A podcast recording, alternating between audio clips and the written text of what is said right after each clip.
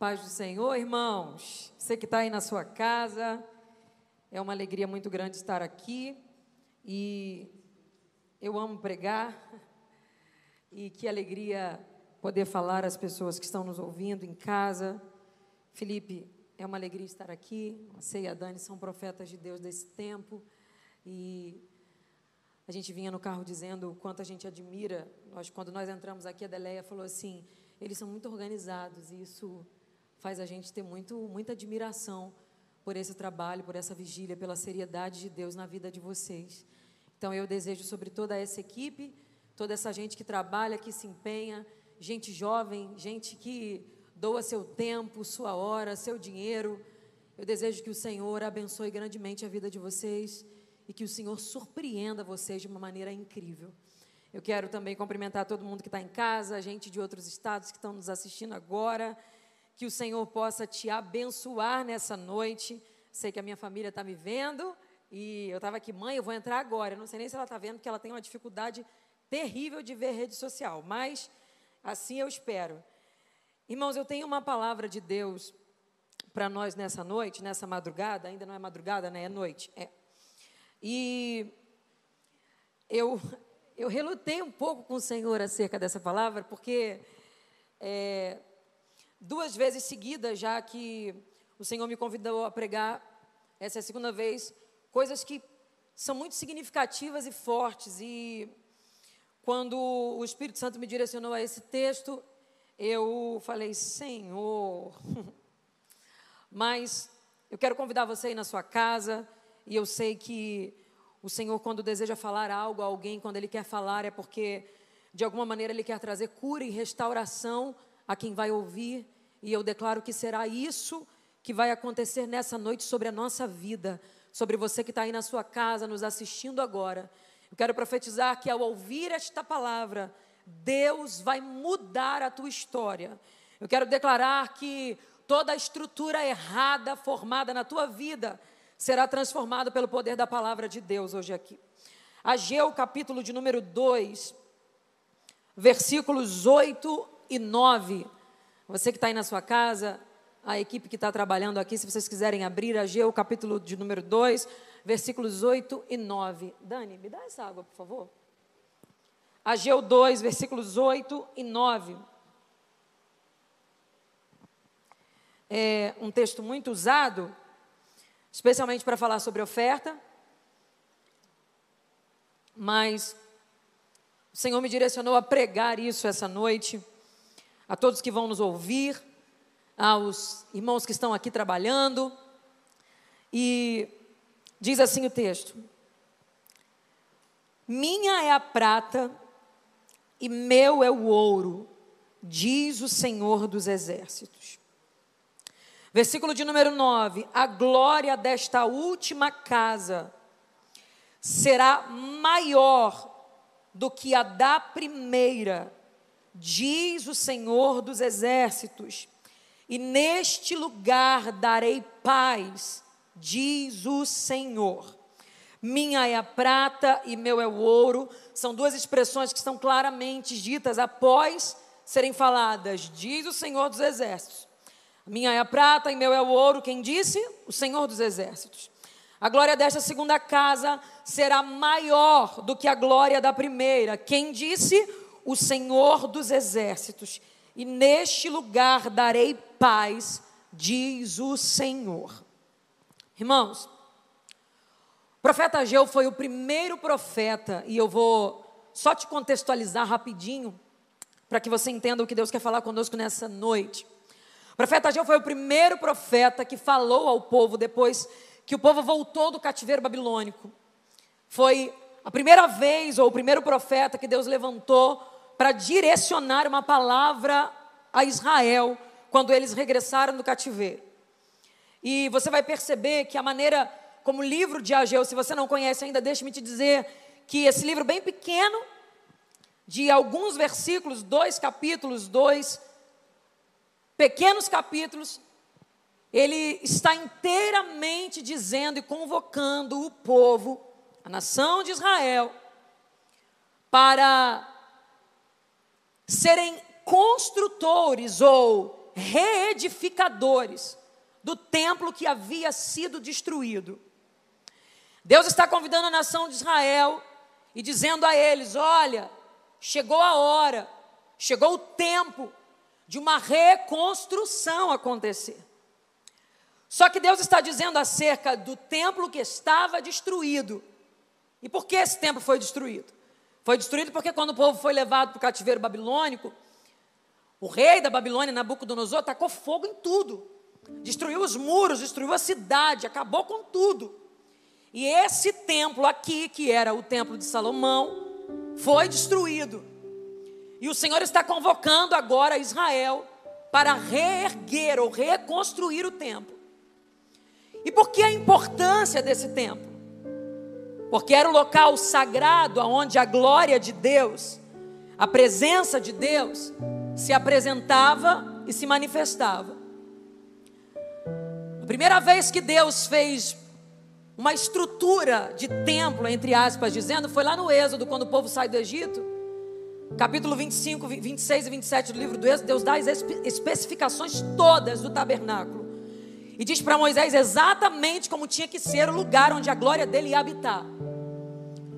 Tabernáculo era, era feito de tenda, mas era com os melhores materiais, era com coisas finas e de melhor qualidade era uma estrutura móvel, porque podia se movimentar com o povo durante o deserto. Mas Deus estava dizendo: Eu quero um lugar para que a minha glória habite. De início foi o tabernáculo. E depois que o povo sai do, do deserto e entra na terra prometida, o tabernáculo se fixou em Siló. E logo depois, quando Davi assume o trono, o tabernáculo vai se fixar na cidade de Davi. E aí começa o desespero do rei Davi dizendo: Eu preciso edificar para Deus um templo, porque eu moro num palácio de ouro, numa casa bonita, no lugar onde tem tudo. Porque é que o meu Deus não vai ter também um lugar agradável e bonito para morar? A preocupação do coração de Davi era: eu quero que Deus tenha uma casa bela para habitar. E ele colocou no coração dele dizendo: Eu quero construir o templo.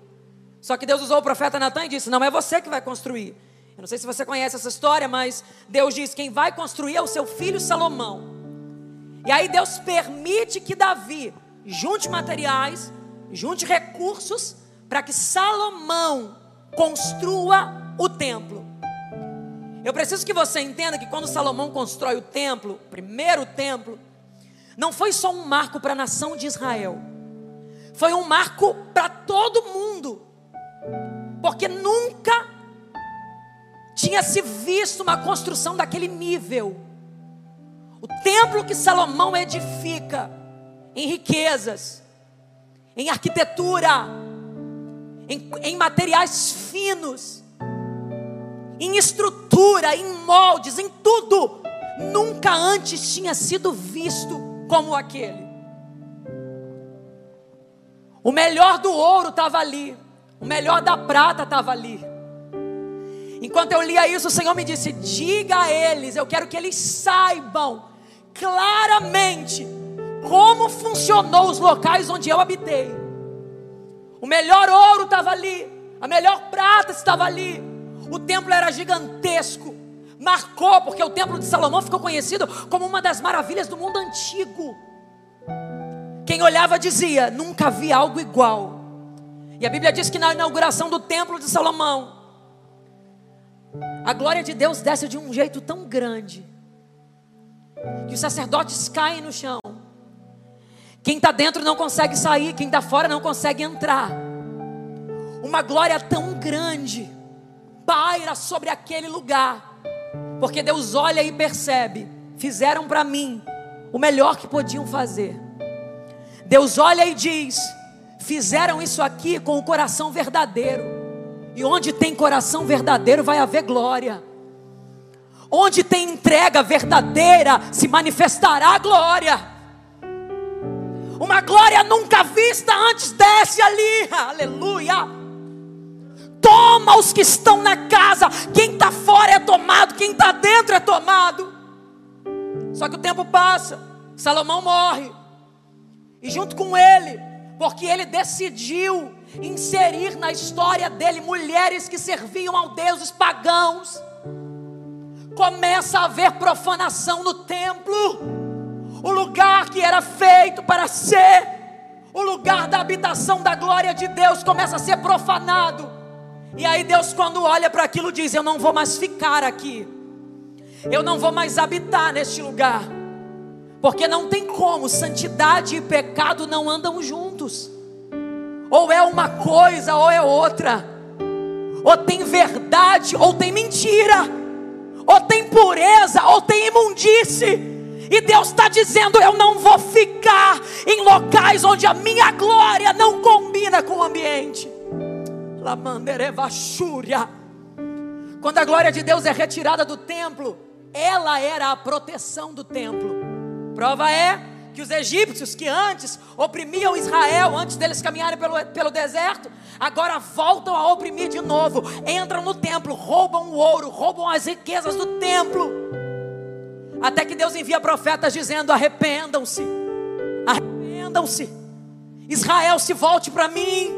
Israel conserte o altar diante de mim, mas a Bíblia diz que eles zombavam dos profetas, eles riam dos profetas, eles não queriam consertar o altar, eles não queriam consertar o templo, e aí Deus envia profetas para dizer: vocês vão ser levados para o cativeiro. Eles não acreditam. E o último profeta que diz isso é o profeta Jeremias. Quem ouvia Jeremias dizendo que haveria dias de ruína e destruição, zombava dele, a ponto de Jeremias dizer assim: Senhor, às vezes me dá vontade de não profetizar mais, porque quem ouve não acredita no que eu estou falando. Quem ouve acha que o que eu estou falando não vai acontecer. E a Bíblia diz que todas as vezes que ele pensava em desistir, um fogo brotava dentro dele. Porque profeta não é movido pela aceitação do ambiente. Profeta é movido pelo fogo que arde dentro de si. Eu já estou sentindo uma glória de Deus muito especial sobre este lugar. Eu não sei, eu não sei para quem profetizo, mas o Senhor me trouxe neste altar para dizer a quem está nos ouvindo aí em casa: hoje é noite de você consertar o templo, porque a glória quer se manifestar na tua vida.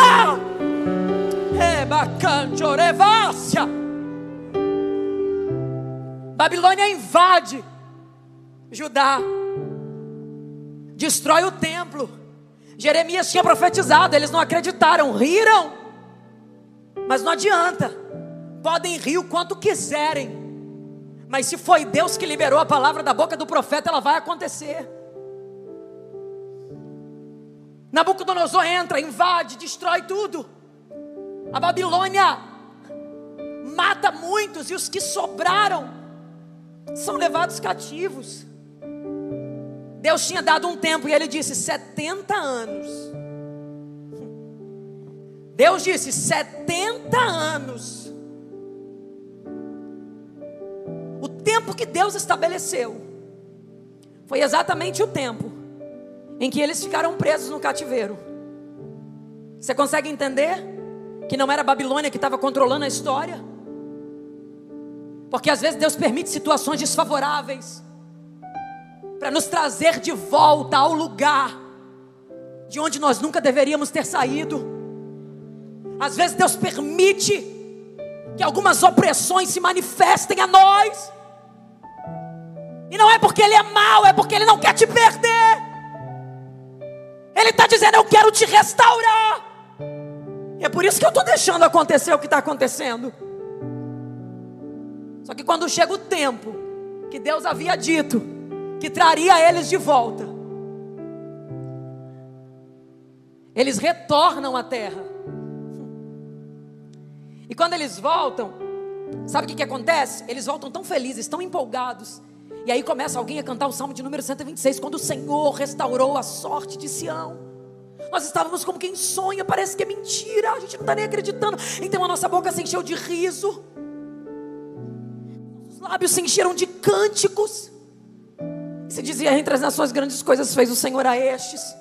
De fato, grandes coisas fez o Senhor a nós. Nós não sabíamos que íamos sair do cativeiro. A gente achou que ia morrer lá, mas Deus nos tirou. E eles chegam tão felizes e tão empolgados que começam a querer colocar tudo em ordem de novo. E a história conta que eles começam a estabelecer os fundamentos de novo, ou a recomeçar, a consertar os fundamentos do templo. Muito empolgados com aquilo. Só que se você ler no livro de Esdras, você vai ver Esdras dizendo o seguinte: Só que o povo da terra enfraqueceu as mãos de Judá. Eu vou repetir isso, porque o Senhor mandou, quando chegasse nessa hora, eu dizer mais uma vez: O povo da terra enfraqueceu as mãos de Judá. Você tem que tomar muito cuidado. Porque tem gente que se apresenta do teu lado não é para te ajudar, é só para enfraquecer tuas mãos. Você tem que tomar muito cuidado. Porque tem gente que se posiciona do teu lado e parece que veio ajudar, mas na verdade veio com conversa, com qualquer coisa, para te desmotivar do real propósito da tua vida, que é colocar a casa em ordem. Mas há poder no sangue de Jesus. E eu quero declarar sobre tua vida que toda manifestação maligna que veio para enfraquecer tuas mãos, que veio para atrapalhar o que Deus tem com a sua vida, hoje está sendo lançada por terra. O Senhor vai afastar de você toda força contrária para enfraquecer tuas mãos. É mais de que o manachúria. As mãos deles se enfraqueceram e eles disseram: Não podemos mais fazer isso. E sabe por que, que eles acharam que não podiam fazer? Porque eles começaram a olhar para o que eles tinham. Ouça isso e guarde isso aí na sua casa. Eles acabaram de vir do cativeiro, eles estavam literalmente sem nada. Eram pobres. E quando eles olhavam para o que eles tinham e lembravam do templo de Salomão, ouro, prata, riqueza, bens, a maior estrutura da época, eles diziam: Ah, o que eu tenho é muito pouco, não vou conseguir construir nada. E sabe o que, que eles fizeram? Por se sentirem pequenos perto do que Deus queria para eles, começaram a desistir do que Deus tinha para eles e começaram a investir nas suas próprias vidas. E aí passa anos, aproximadamente 13, 14 anos. Sabe como é que eles estavam? Construindo casas para si, colocando muros para si, paredes para eles, riquezas para eles. O que trabalhava era para eles, e Deus está do céu e está olhando. Eles perderam o foco do que eu queria fazer através deles. Eu tenho muita convicção do que o Espírito me trouxe aqui para dizer nessa noite. E sem medo eu vou dizer a alguém: você perdeu o foco em algum momento. Você sabe que Deus te chamou para ser um reedificador de templos. Você sabe que Deus colocou força na tua mão, colocou coragem no teu coração para você ser um reedificador de templos, mas o inimigo disse que o que você tinha era muito pouco, que você não tinha condição de mudar nada. Aí ele começou a te fazer se comparar com outras coisas e disse: Você não é capaz, você é pequeno, você não tem. E aí ele tirou a tua motivação. Mas hoje o Espírito me trouxe aqui e te sentou aí nessa casa para dizer para você que você tem, não importa o que você pode, importa o que eu vou fazer através de você. Ah, Gabriela, mas quando eu olho para o outro, é muito ouro, é muita prata, é muito talento. Deus está dizendo: pega o que eu te dei, porque o que eu te dei é suficiente para Reanamandu Candarabácia. O que eu te dei é suficiente. Oh, aleluia. O inimigo quer te fazer acreditar que você não pode.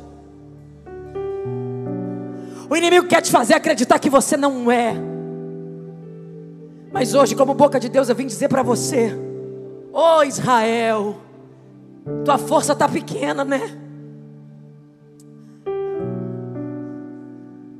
Ô oh, Israel, tua estrutura está acabando, né? Quando você olha para outras edificações, você diz: Senhor, o que eu tenho é muito pouco. Deus está dizendo: não se preocupa, porque quando eu olho para você, eu não espero que você tenha o que você não tem. Quando eu olho para você, eu já sei o que você tem e o que você não tem. E não se preocupe, porque tudo que você não tem eu já preparei para colocar na tua mão. Oh! Oh, eu estou sentindo graça dele aqui. Não se preocupe com aquilo que você não pode, com aquilo que você não tem, porque Ele está dizendo: quando eu te escolhi, eu sabia exatamente tua estrutura, mas eu olhei para você e disse: vem, porque o que você não tem, o meu Espírito trará a você.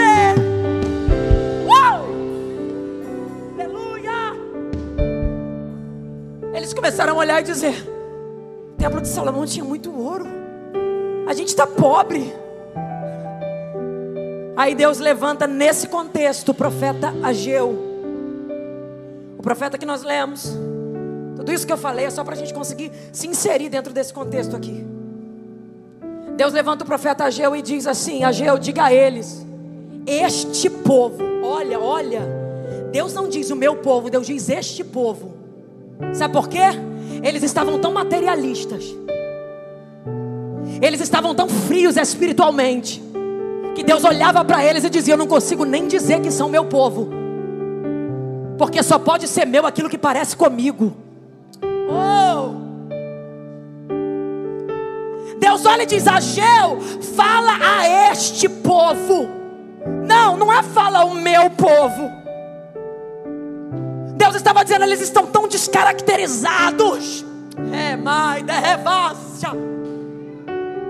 Eles estão tão moldados a uma forma que não é a minha. Que eu não consigo nem chamar de meu povo.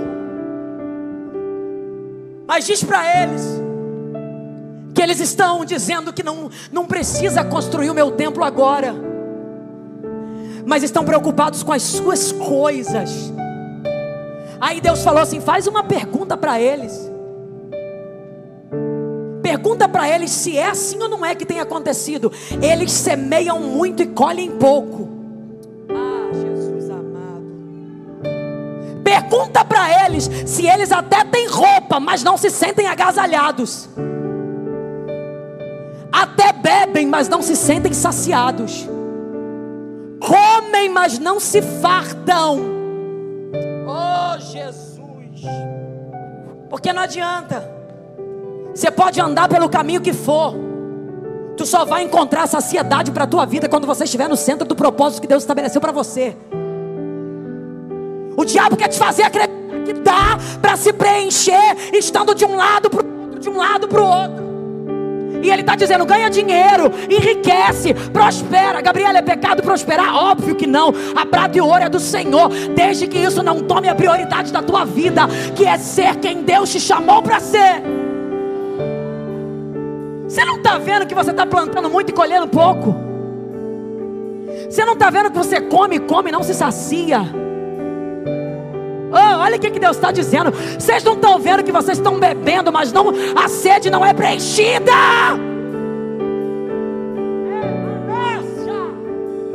Porque coisa nenhuma preenche uma alma que foi feita para ser cheia de Deus. Você pode correr de um lado para o outro, pode ir de boate em boate, pode ir de festa em festa, não adianta. Você vai sentir saudade, você vai sentir saudade.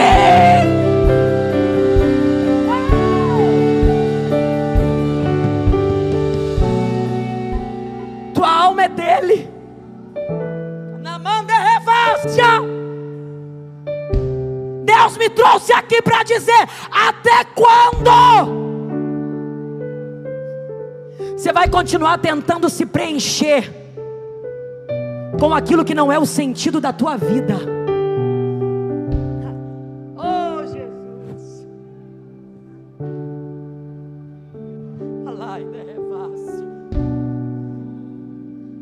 O profeta olha para eles e diz assim: Deus mandou eu dizer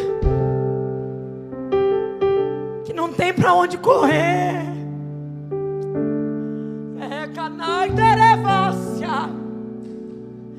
Deus mandou eu dizer que não tem para onde fugir. Aí eu lembro de Davi dizendo: Para onde? Eu fugirei da tua presença. Se eu subir no céu, o Senhor está. Se eu for no abismo, o Senhor está. Se eu for no mar, o Senhor está. Para onde eu fujo, não dá. Não adianta. Para de fugir. Para de perder tempo com aquilo que não é o propósito de Deus para você. Eu interessante que o Senhor mandou dizer isso. Você vai continuar andando de bar em bar. Você vai continuar andando de cama em cama. Você vai continuar andando de esquina em esquina. Você vai continuar andando de casa em casa. Mas não adianta. O sentido da tua alma só está quando ela fica com Ele.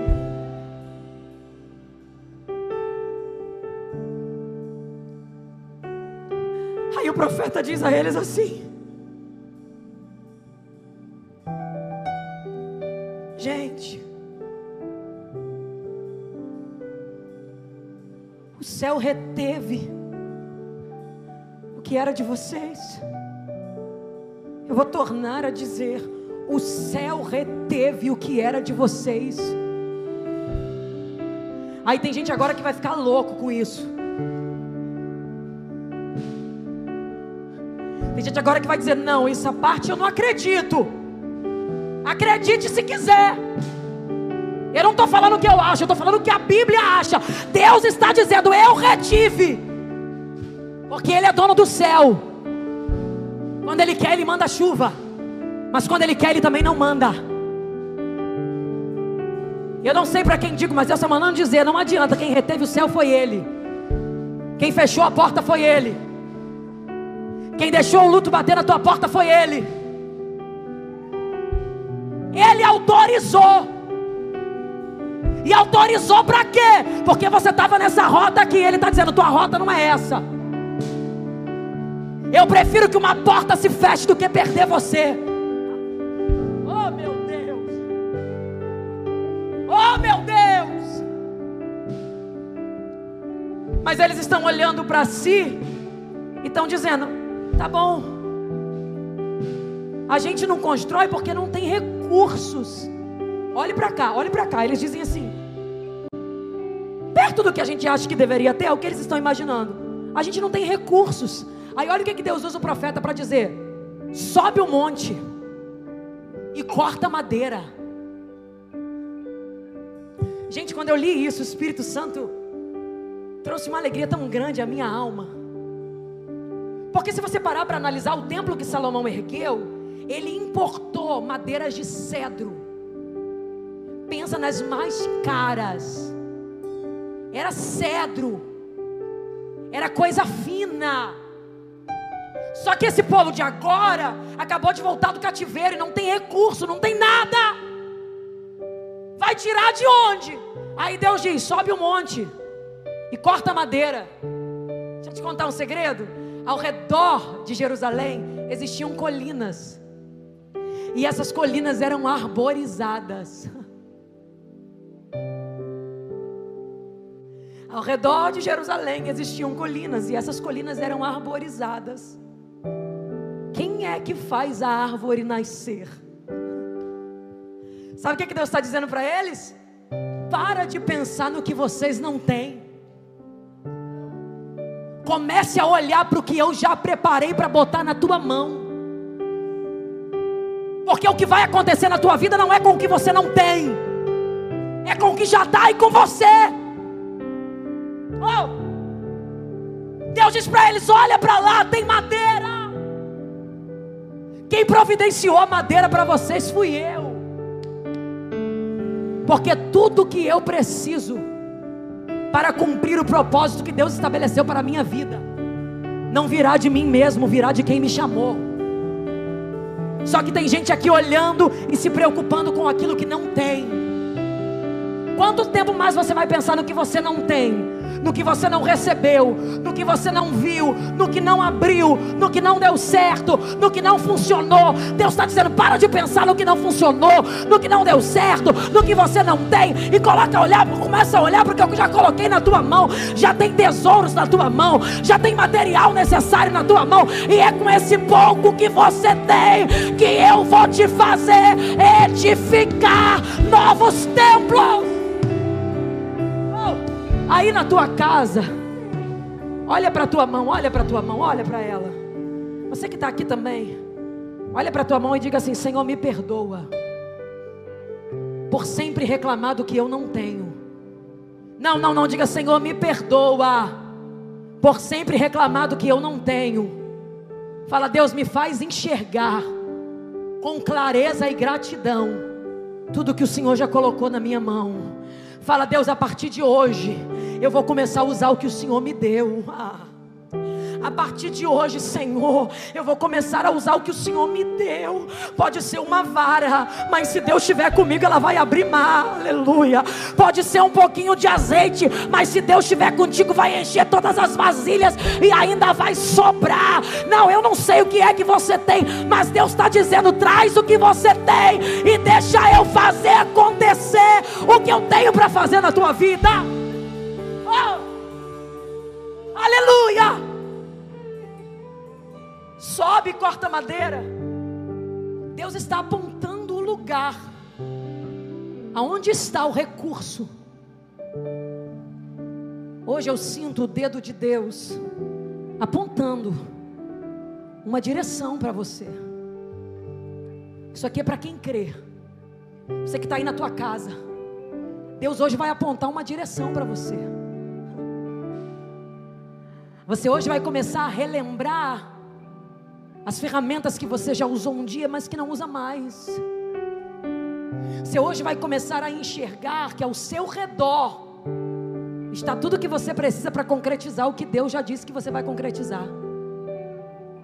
Não, deixa de ser bobo. Não é fulano que vai trazer. Não é, ah, não, não, vai, vai vir, não, não, não. O mistério é esse que quem te olha diz: não tem nada. Mas quando enxergar o templo edificado, vai dizer: ué, de onde saiu? E Deus vai fazer você testemunhar dizendo: Eu achei que não tinha. Eu achei que estava arruinado, eu achei que estava caído, mas Deus me mostrou que tinha tesouro na minha mão que Ele queria usar noção do potencial que está aí dentro. Você está perdendo muito tempo. Pelo amor de Deus, a gente já está em 2020. Olha quanto tempo você já perdeu. Você sabe muito bem que Deus te dá sonhos de revelação na madrugada. Mas você esconde isso porque tem vergonha. Porque talvez você não consiga falar como fulano de tal fala. E aí você se compara com alguém e diz: O que eu tenho é muito pouco. Deus está dizendo: Para de se comparar com os outros. Você sabe muito bem que Deus te deu um talento que é só seu. E você está dizendo, mas eu nunca vi Deus curar alguém fazendo o que eu faço. Deus está dizendo, está preparado para ser o primeiro? oh, oh, está preparado para eu inaugurar um milagre através da tua vida? Estou sentindo tanta graça de Deus aqui. Eu não sei se quem está nas casas aí está recebendo o que está caindo sobre este lugar aqui, mas uma graça renovadora do céu está descendo sobre este lugar. E Deus está dizendo: Eu vou fazer história através de você, eu vou fazer história na tua vida, eu vou usar o que todo mundo acha que não é, e vou fazer ser. Deus ainda diz assim: avisa eles, Ageu, que minha é a prata Nai, decoma na raça. Eita,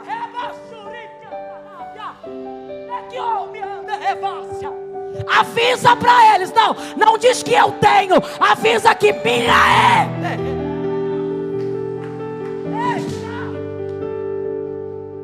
Conta para eles quem é o dono. Conta para eles quem é o dono do ouro, Ageu. Diz para eles que sou eu. Deus do céu, o Espírito Santo está tomando. Oh, aí na tua casa. Recebe essa unção que está caindo aqui agora. Recebe essa unção que está descendo aqui agora. Seja renovado. Meu Deus do céu.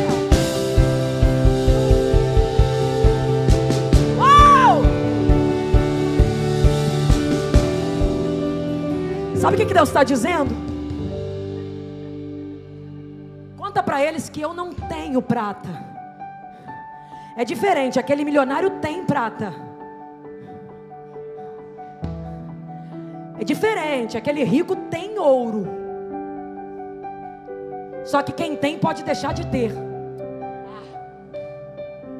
Conta para eles que eu não tenho, não é isso. Diz para eles que eu sou o dono.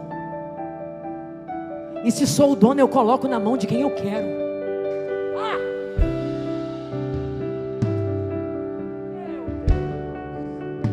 Diz para eles que eu sou o dono, e se sou o dono, faço acontecer na vida de quem quero. Eu conheço esse Deus que faz gente discar número de telefone de gente que nunca nunca viu na vida. Estou sentindo uma graça profética aqui. Eu vou liberar o que Deus está mandando. Eu conheço esse Deus que faz gente sonhar com uma estratégia que nunca aprendeu em faculdade, mas levanta colocando em prática e vira rico do dia para a noite. Eu conheço ele, porque ele é o dono. Eu conheço esse Deus que faz concessionária ligar para casa de alguém e dizer: vem buscar o carro. Quem comprou? Compraram aqui e colocaram no teu nome. Deus. Conheça esse Deus que faz gente bater na porta da casa de outro. Dizer, eu vim aqui só porque o Senhor me falou teu nome. Sabe qual é o teu problema? Você está querendo correr atrás do teu jeito. E está deixando de lado o que de fato é importante. Você está olhando e está dizendo, eu vou enriquecer na minha maneira. Deus está dizendo, não vai nada. Porque eu vou reter o céu sobre tua vida. Porque eu prefiro você pobre, mas no centro da minha vontade. Eu só vou te deixar ter quando você entender que a prioridade da tua vida sou eu. Quando você entender que a prioridade sou eu, eu abro o céu sobre tua cabeça, derramo tanto, tanto, que você vai ter que dividir, chamar barco de gente para poder te ajudar a carregar. Meu Deus, eu estou sentindo tanta presença de Deus aqui. Deus está começando a mudar a motivação de pessoas hoje. Deus está entrando na sala de pessoas, no quarto de pessoas, está mudando o coração de algumas pessoas e está dizendo: se volta para mim, se volta para mim, se volta para mim.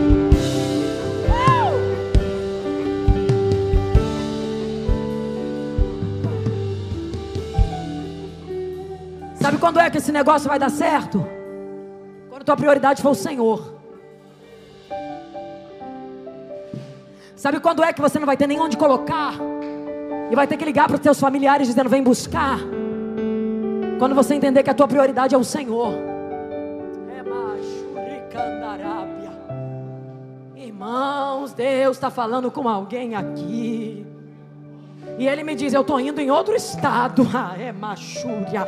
Visitando a casa dessa mulher agora. Para dizer a ela: Não adianta. Você colocou outras coisas no lugar que era da minha presença. Você está dizendo: Eu amo mais o marido. Eu amo mais o filho. Eu amo mais a casa. Deus está dizendo: Não, a prioridade sou eu. Eu sou a tua prioridade. Quando você entender isso, eu salvo ele, liberto ele e restauro a família.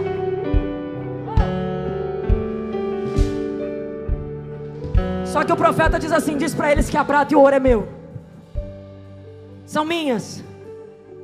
Mas libera uma palavra sobre a vida deles.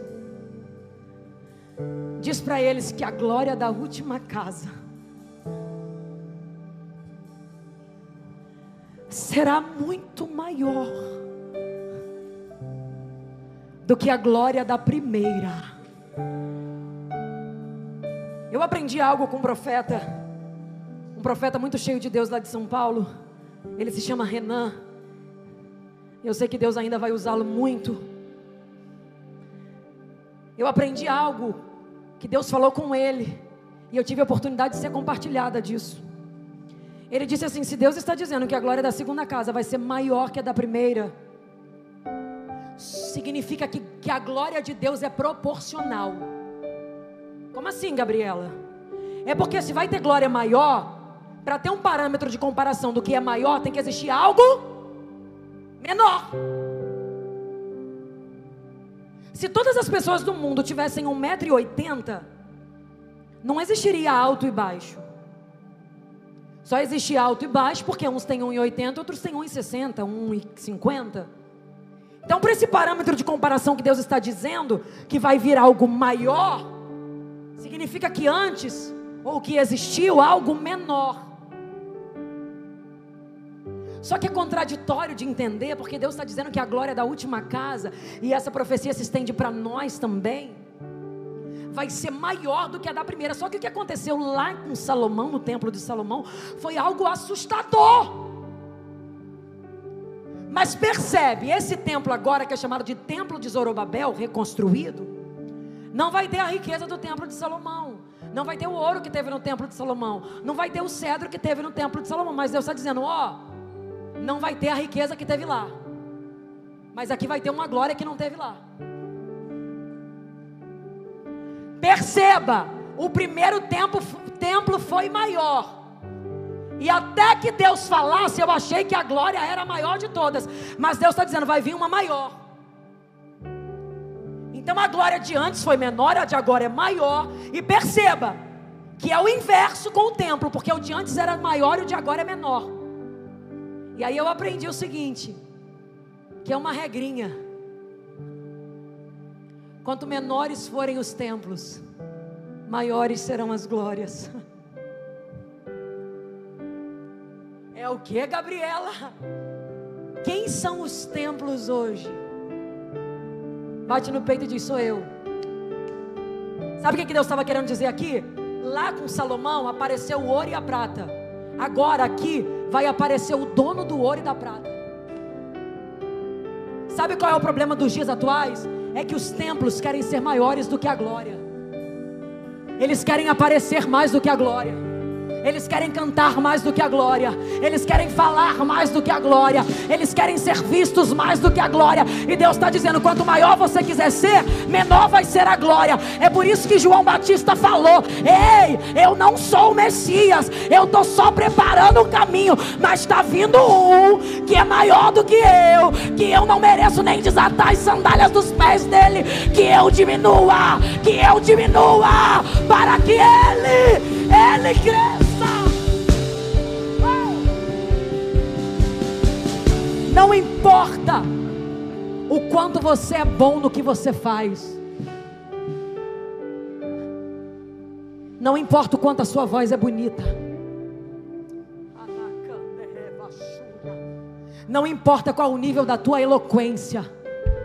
Sempre que você quiser ser maior, a glória será menor. Mas Deus está dizendo: se você quiser,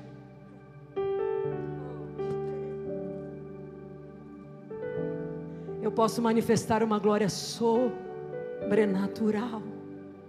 sobre a tua vida, sobre a tua história. Sabe qual é o convite de Deus hoje para quem está assistindo aí dentro de casa? Deus está dizendo: Eu quero trazer de volta o desejo pela minha glória.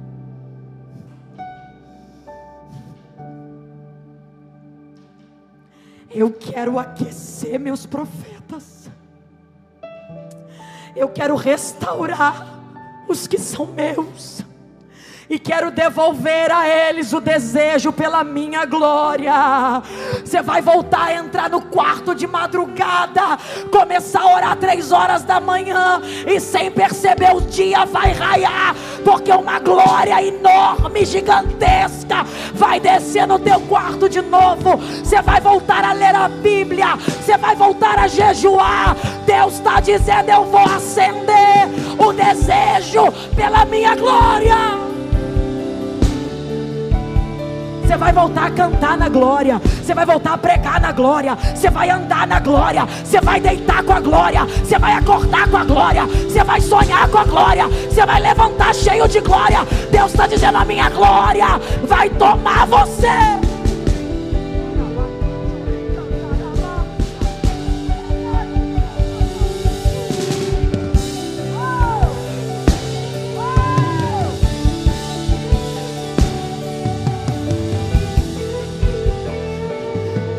Aquela glória que a gente não preocupa se está borrando maquiagem? Que a gente não se preocupa se está estragando o cabelo? Que a gente não tem vergonha de ir para casa falando mistério na rua? Eu não sei se você já teve essa experiência. Mas quantas vezes já desci do monte que era do lado da minha casa e tinha que ouvir o meu pai batendo na janela junto comigo e o grupo de adolescentes dizendo: Gente, fala mais baixo. Amanhã vocês têm aula, amanhã é segunda-feira. O povo vai trabalhar e a gente tinha acabado de sair da igreja, mas queria tanto a glória que ia para o monte. E descia a escada do monte falando em mistério. Chegava no terreno falando em mistério. Ia embora falando em mistério. Quantas vezes?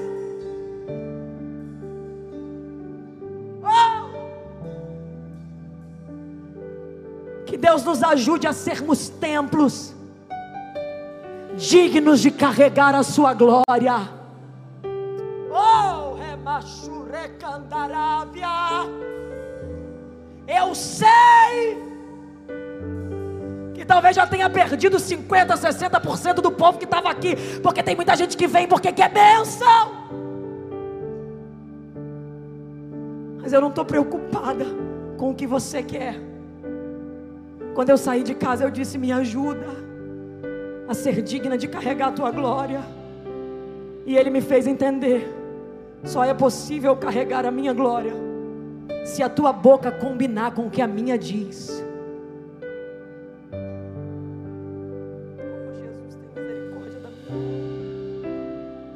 Que Deus nos ajude a sermos templos dignos de carregar a sua glória. Que Deus nos ajude a sermos templos que não, são, que não são cheios de fofoca, que não são cheios de mentira, que não são cheios de ego humano, que não são cheios de soberba. Que Deus nos ajude, nos dê graça, para que sejamos templos que não são cheios de mentira, de pecado, de adultério. Que Deus nos dê graça. E quando eu digo isso, eu estou falando primeiramente de mim, porque se não for a graça e a misericórdia, a gente não consegue dar um passo. Mas eu quero profetizar sobre a tua vida que você está recebendo agora agora uma graça especial, uma graça especial. Deus vai te ajudar a se reerguer de novo. Se prepare para se reerguer novamente. Se prepare para ver de novo o teu chamado florescendo.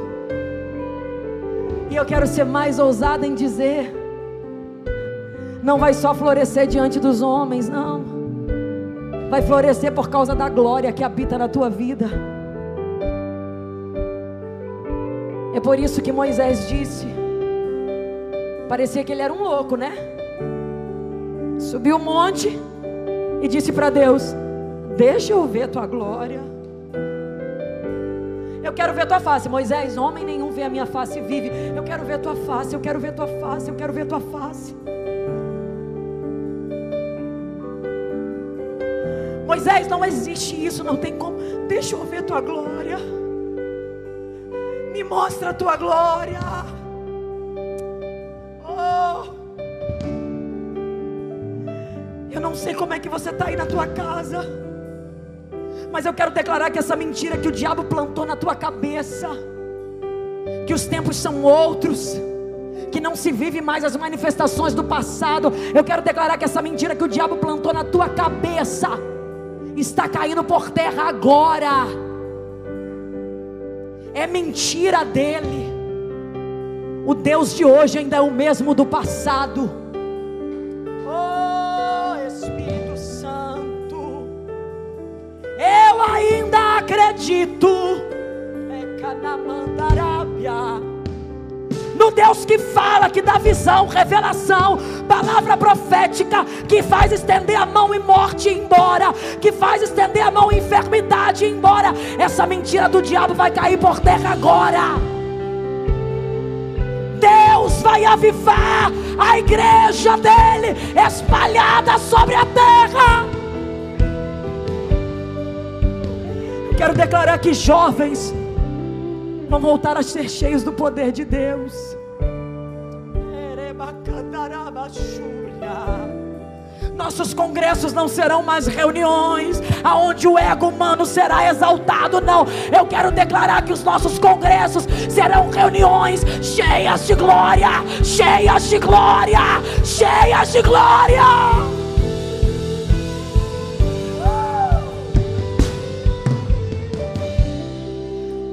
Sabe o que Deus fez com Moisés? Vem cá, rapaz. Eu preparei um lugarzinho para você na fenda da rocha. Quem já esteve ali? Ninguém. Mas eu vou te colocar num lugar, tu não vai poder ver minha face. Mas quando eu passar, Moisés,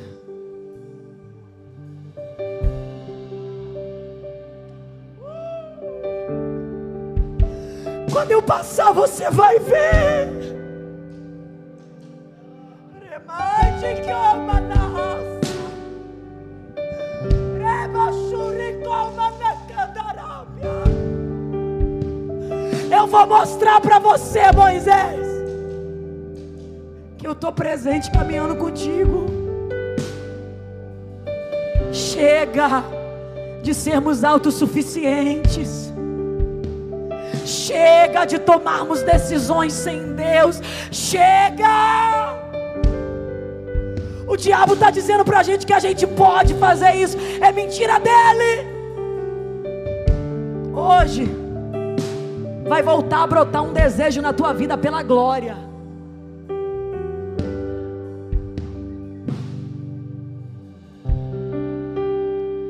Sabe aquela glória? Faz Pedro sair de casa. E as pessoas avisarem na rua: oh, Pedro vai passar aqui.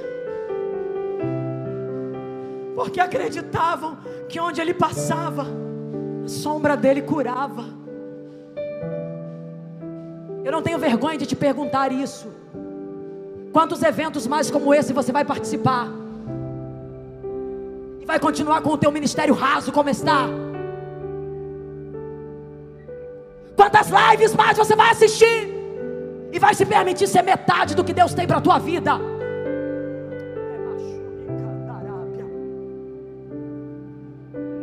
Quantos anos mais vão passar? E você vai continuar nas margens. Ele está dizendo: Eu quero te encher de glória. Eu encerro a minha oportunidade aqui contando para vocês uma coisa que é real. Quem vai em Roma e visita a prisão de Paulo em Roma, fica um pouco assustado porque a dele é diferente da de todo mundo. A dele é lá embaixo, num canto escondido, no fundo. E aí o historiador contou, sabe o quê? Que de início todas as prisões, todos os presos, as prisões eram voltadas para Roma, para que fosse um nível de exposição mesmo de vergonha, para que quem passasse visse a pessoa presa. Só que aí inventaram de colocar Paulo ali. Sabe o que a história conta?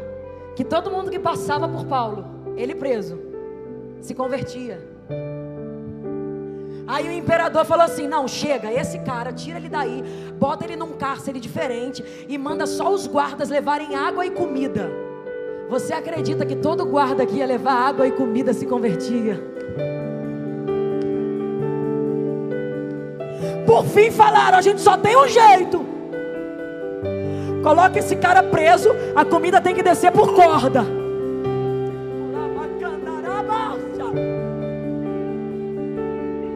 Os mártires do Coliseu morrendo tragados por leões se podia ouvir o cântico deles à distância.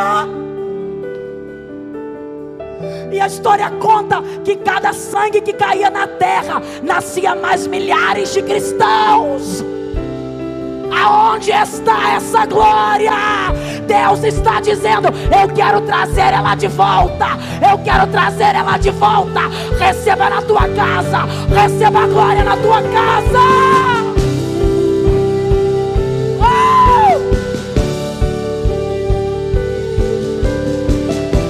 Acredita? O nível de glória é esse, ó. De Jesus pisar em Gadara, Felipe. Jesus botou o pé fora do barco. Quando ele pisou em Gadara, o endemoniado que estava lá preso por cadeias, por correntes, veio correndo e disse: O que que o senhor quer? Você acredita que nenhuma prisão prendia ele? Você acha que Jesus foi atrás do demônio? Ele só botou o pé na cidade. Como ele é o rei da glória,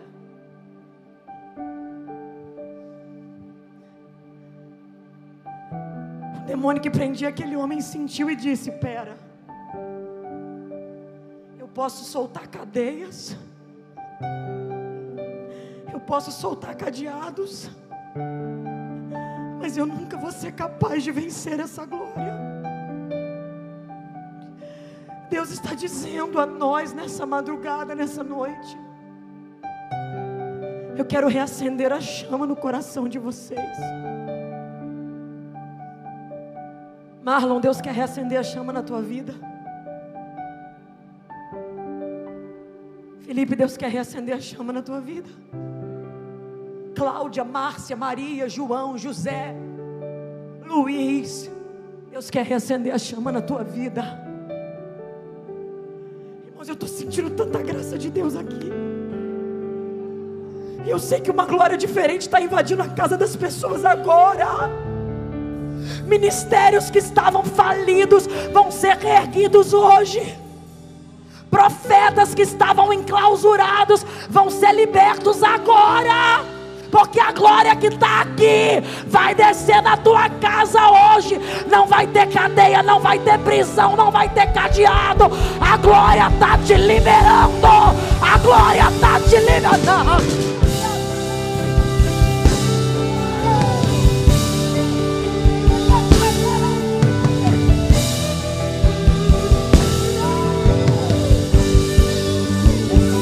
Essa glória vai libertar teu marido. Essa glória vai salvar teu filho. Vai salvar teu filho.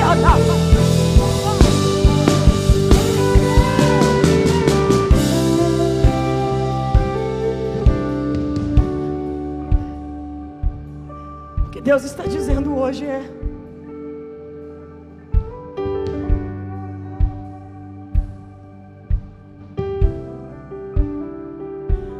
problema quanto ouro tem.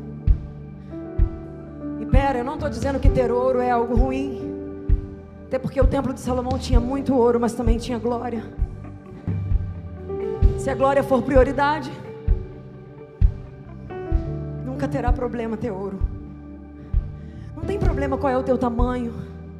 Não tem problema o que você sabe ou não fazer. O diferencial da tua vida é o tanto de glória que você vai carregar com você. E Deus está dizendo: só existe uma maneira, só existe uma maneira da minha glória entrar e fazer morada. Quando o templo estiver erguido da maneira devida. Então eu já fechei até minha Bíblia aqui. E vou dizer para você aí agora. Eu não sei o que é que está atrapalhando a edificação do templo que você é. Eu não sei qual é o pecado, qual é qual é a ferida, qual é a mágoa, eu não sei. Às vezes tem feridas que andam conosco desde a nossa infância e parecem que elas nunca vão curar. Às vezes tem dores que nos são nos acometidas que parece que são maiores do que a nossa capacidade de suportar. Eu não sei qual é a dor que você está vivendo aí agora. Mas eu só vim dizer para você que hoje A presença que te sentou de frente para essa televisão ou para esse celular, te sentou para dizer: não existe nada que a minha presença não seja capaz de colocar no lugar. Caiu, Deus está dizendo: Eu te ajudo a levantar. Perdeu algo pelo meio do caminho, Deus está dizendo: Eu te ajudo a recuperar. Está se sentindo fraco, não tem, não tem problema, minha alegria é a tua força. Está se sentindo frustrado, não tem problema, eu vou renovar a tua esperança. Aí agora, onde você está, receba uma unção diferente de Deus sobre tua vida.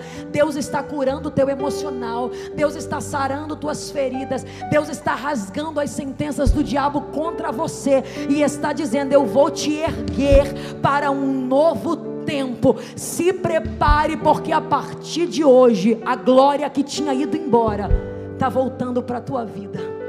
Eu não sei se tem alguém em casa que está me ouvindo e está dizendo: Gabriela, eu quero refazer minha aliança com Deus agora. Se eu tivesse nesse templo aí, eu ia na frente para você orar por mim. Não tem problema não, você está em casa, eu estou aqui. O que nos separa é um pouquinho de distância, mas a presença que está aqui está aí. E talvez você está me ouvindo e está dizendo: Gabriela, eu quero voltar para a presença do Senhor hoje. Gabriela, eu quero refazer minha aliança com Deus agora. Gabriela, eu quero voltar para o lugar de onde eu nunca deveria ter saído. Deus me sentou aqui para ouvir essa palavra porque eu estou com saudade da glória. Você quer? Você vai escrever nos comentários aí no vídeo dizendo: Eu quero. Eu quero voltar. Eu quero refazer minha aliança agora. Eu quero. Coloca os comentários aí no vídeo. Você que quer, você vai dizer: Eu quero. Pode digitar aí. Porque com o coração eu creio, com a boca eu confesso. A Bíblia diz. O diabo não quer que você faça isso. Mas hoje o que vai prevalecer sobre a tua vida não é o decreto dele. O que vai prevalecer sobre a tua vida é o que Deus já disse. Sabe o que, que vai acontecer? O templo que estava caído vai ser reerguido agora. Se prepare, porque os teus familiares vão ficar assim, ó. Eu achei que ele nunca ia se reerguer. Eu achei que ele nunca ia voltar. Eu achei que ele nunca ia ficar de pé. Mal sabem eles que você não vai ficar de pé na tua força. Você vai ficar de pé porque a glória vai te pegar e vai te colocar no lugar que é teu. Começa a dizer aí: Eu quero, eu quero voltar. Eu quero refazer minha aliança. Pode colocar. Tem um telefone que está aparecendo aí na tela do seu visor. Esse é um telefone para pedido de oração. Anota ele, salva ele aí no seu WhatsApp. Chama quem está aí nesse número, porque nós vamos clamar pela tua vida. Hoje Deus vai entrar com uma mudança na tua casa. Hoje, todo vale de ossos secos, como foi profetizado aqui antes, você vai ver que vai se erguer um grande exército tu não serás mais conhecido como o caído, o frustrado, o destruído. Deus vai começar a te dar novos nomes, e esses nomes serão cheio da glória, cheio da unção, cheio de poder, cheio de autoridade. Você vai ter autonomia para dizer: Eu não tenho prata nem ouro, não. Mas eu tenho um negócio aqui que talvez ninguém tenha te dado ainda. Levanta e anda. Comece a levantar a sua mão aí, diz um comentário: Eu quero. Eu quero voltar, Gabriela. Eu quero refazer minha aliança. Eu quero voltar a ser um profeta. Eu quero. Eu quero essa glória aqui na minha casa. Tem alguém aí olhando? Se tiver, diz para mim. Felipe me disse que já tem muita gente, que já tem pessoas que estão dizendo eu quero. Mas essa é a tua oportunidade agora. Você não ficou até agora sem querer, nada. Jesus te segurou aí, porque é tempo dele te erguer de novo. Volta, sai dessa frieza espiritual, essa depressão que está querendo tomar conta de você, te prendendo dentro de um quarto. Deus vai mandar ele embora agora. Esse medo que está dominando a tua alma, está com medo de tudo. Gabriela, eu vou perder meus filhos, vou perder minha casa, vou perder nada. Porque a glória que protege vai entrar na tua casa hoje. Aleluia. Que Deus te abençoe. e que comece um novo tempo sobre a tua vida. Você que está aí na tua casa, aplaude ao Senhor, dando glória ao nome dEle. Aplaude dando glória a Ele. Aplaude dando glória a Ele, porque a Ele é a honra, a Ele é a glória. Ele é o Deus da glória. Ele é o Deus da glória. Ele é o Deus da glória.